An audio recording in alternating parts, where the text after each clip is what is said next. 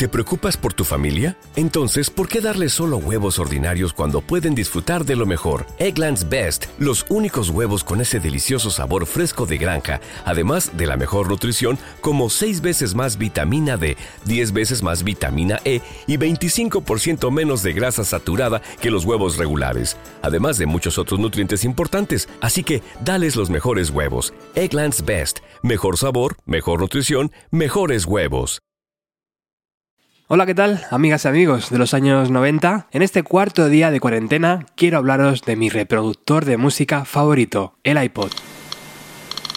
Si alguna vez habéis tenido uno, seguro que recordáis el sonido que hace su rueda desplazándose por los diferentes menús, ¿verdad? Hay dos fechas muy significativas dentro de nuestra década favorita, dos días históricos que sin nosotros saberlo cambiaron la forma de disfrutar de la música. La primera fecha fue el 20 de diciembre de 1996, cuando Apple compra Next, la empresa creada por Steve Jobs. Ese movimiento abre las puertas al regreso de Steve a la que fue su compañía, y además era un regreso en el momento más delicado de Apple como empresa. La segunda fecha histórica data de junio de 1999, cuando Sean Fanning compartió un archivo MP3 con otro compañero de facultad gracias a Napster, el programa que había creado específicamente para ello. Esas dos fechas, diciembre del 96 y junio del 99, van a confluir y van a dar paso al nacimiento de un aparato que convertiría a Apple en una de las marcas más valoradas del planeta. Pero antes de llegar a eso, ¿recordáis este sonido?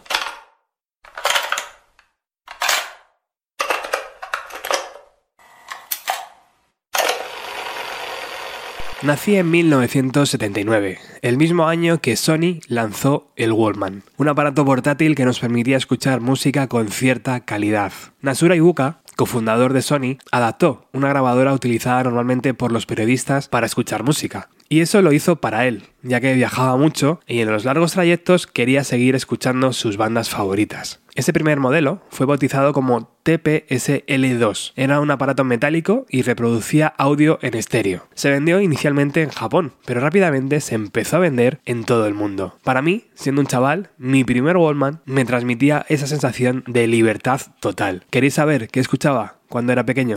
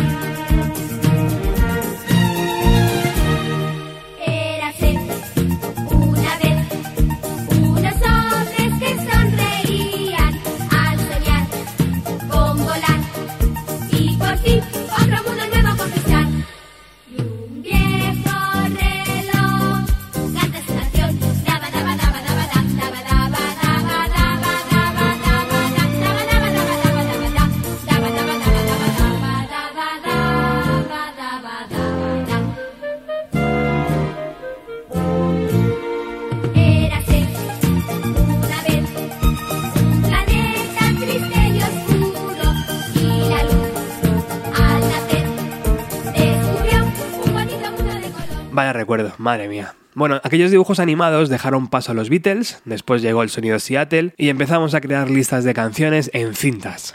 Ese dato el de las canciones sueltas es importante para lo que vendrá después. Quedaros con ello. No sé si recordáis que en el programa 521 hablábamos sobre aquel cassette que sirvió para enamorarme de ti. Un acto adolescente básico en los 90. Grabar una cinta para el chico o para la chica que te gustase era inevitable. Una canción que sonó mucho en aquella cinta y en aquellos años fue I'm Taking Europe With Me de Veruca Salt.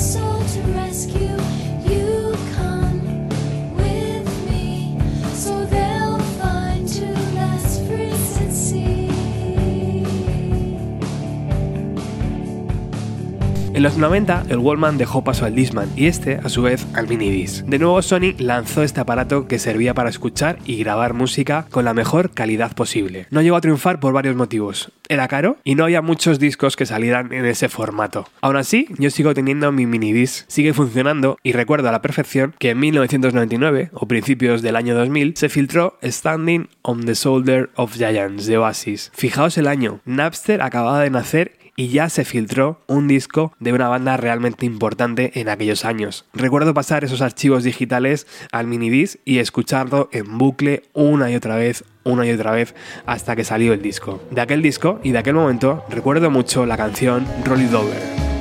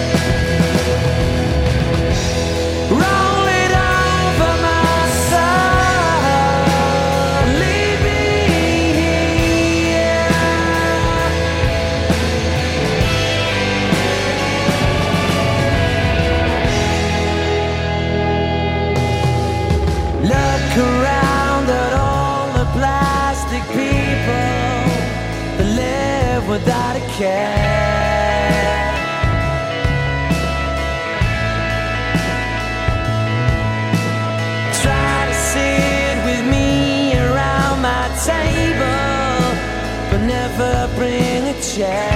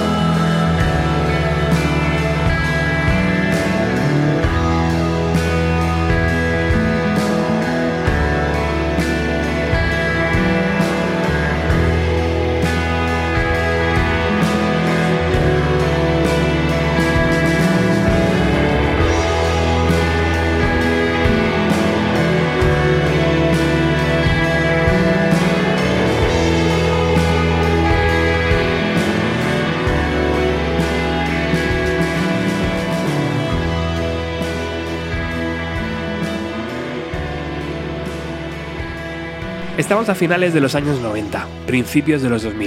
Steve Jobs ya había recuperado el mando de Apple y en 1999 presenta al mundo el ebook, un portátil súper bonito que se diferenciaba del resto, donde además incluía una asa para transportarlo. No quiero que penséis que este es un programa para ensalzar la figura de Steve Jobs porque al final, al igual que la mayoría de las empresas, únicamente buscaban cuadrar resultados, pero admito que las presentaciones que hacía de sus productos eran emocionantes. Tengo tres productos de Apple en casa todavía y los tres siguen funcionando como el primer día.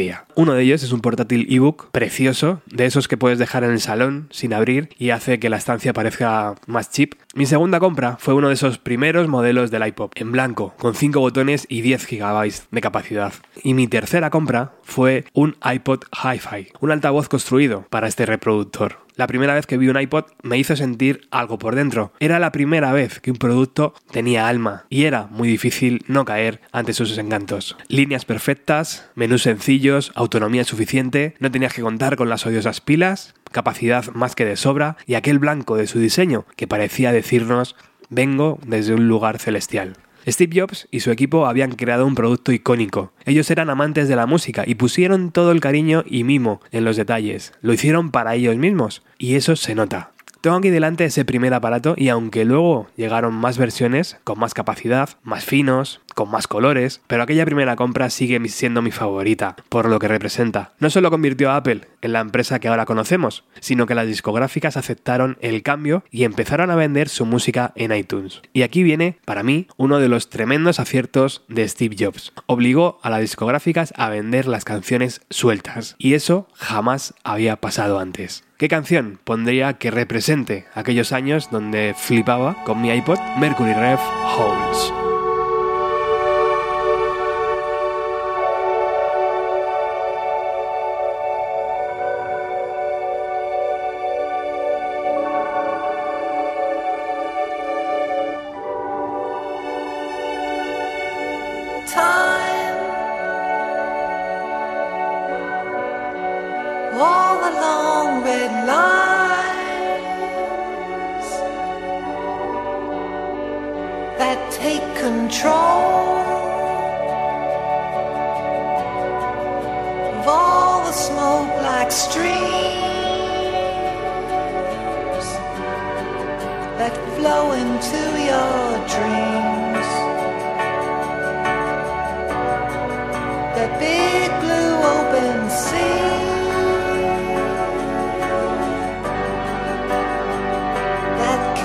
cry.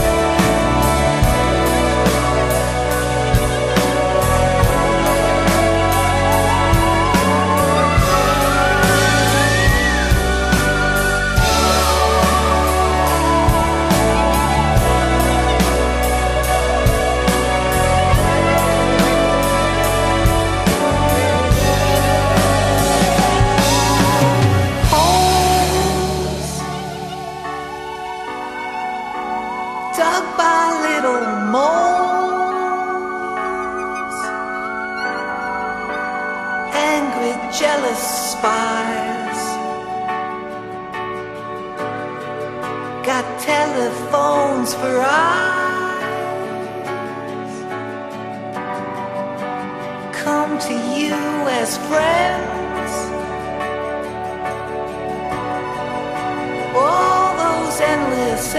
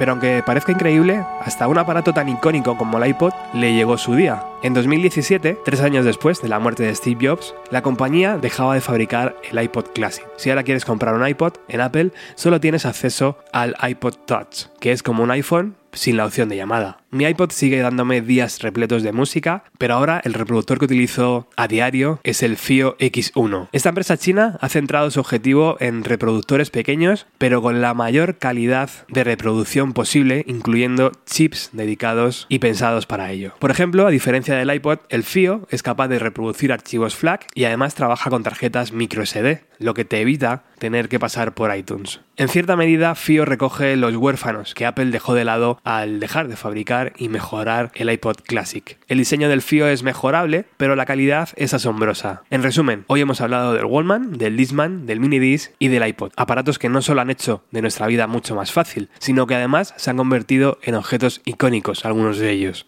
El iPod cumplirá el año que viene 20 años y por alguna extraña razón me sigue transmitiendo lo mismo, un aparato con alma que me hace sentir libre. Por favor, cuidaos mucho y os recuerdo que tenemos un grupo de Telegram donde podéis entrar y participar. Muchas gracias por estar al otro lado. Chao.